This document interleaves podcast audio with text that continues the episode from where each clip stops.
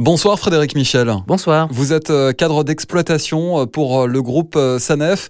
Des chutes de neige sont de nouveau attendues dans les prochaines heures. Vos équipes sont déjà mobilisées là en ce moment en train de saler les autoroutes. Effectivement, ce que l'on appelle du salage préventif, donc avant, avant le phénomène neigeux qui est annoncé.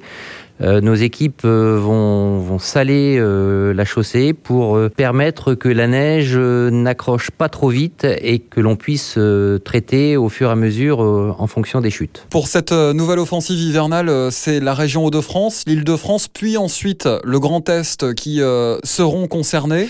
Combien de personnes mobilisées, combien d'engins, saleuses, chasse-neige prêts à intervenir? D'ouest en est, en passant par le nord, ça va représenter à peu près 200 à 220 personnes.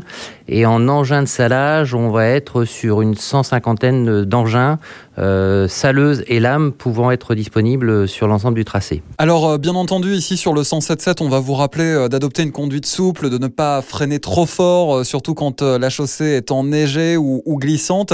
vous, Frédéric Michel, vous vouliez rappeler un conseil et même une obligation lorsque la neige s'invite sur autoroute c'est laquelle? De ne pas doubler nos saleuses. Hein. il faut bien rester derrière. Elles sont là pour euh, dégager et protéger la chaussée.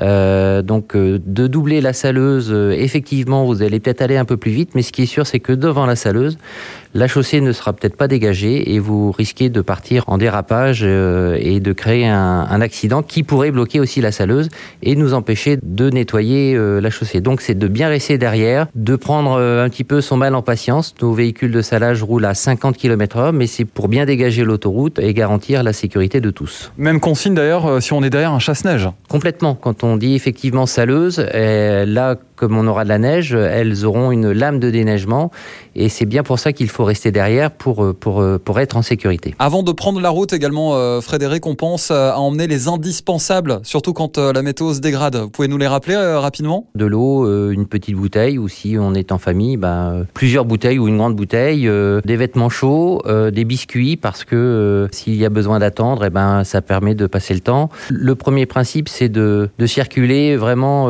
s'il si, y a vraiment un, réel besoin de, de, circuler. Si on peut différer son, son, son trajet, eh ben, il faut essayer de, de, de l'y autant que faire se peut. Merci beaucoup Frédéric Michel, cadre d'exploitation à Sanef, pour votre intervention euh, sur notre antenne.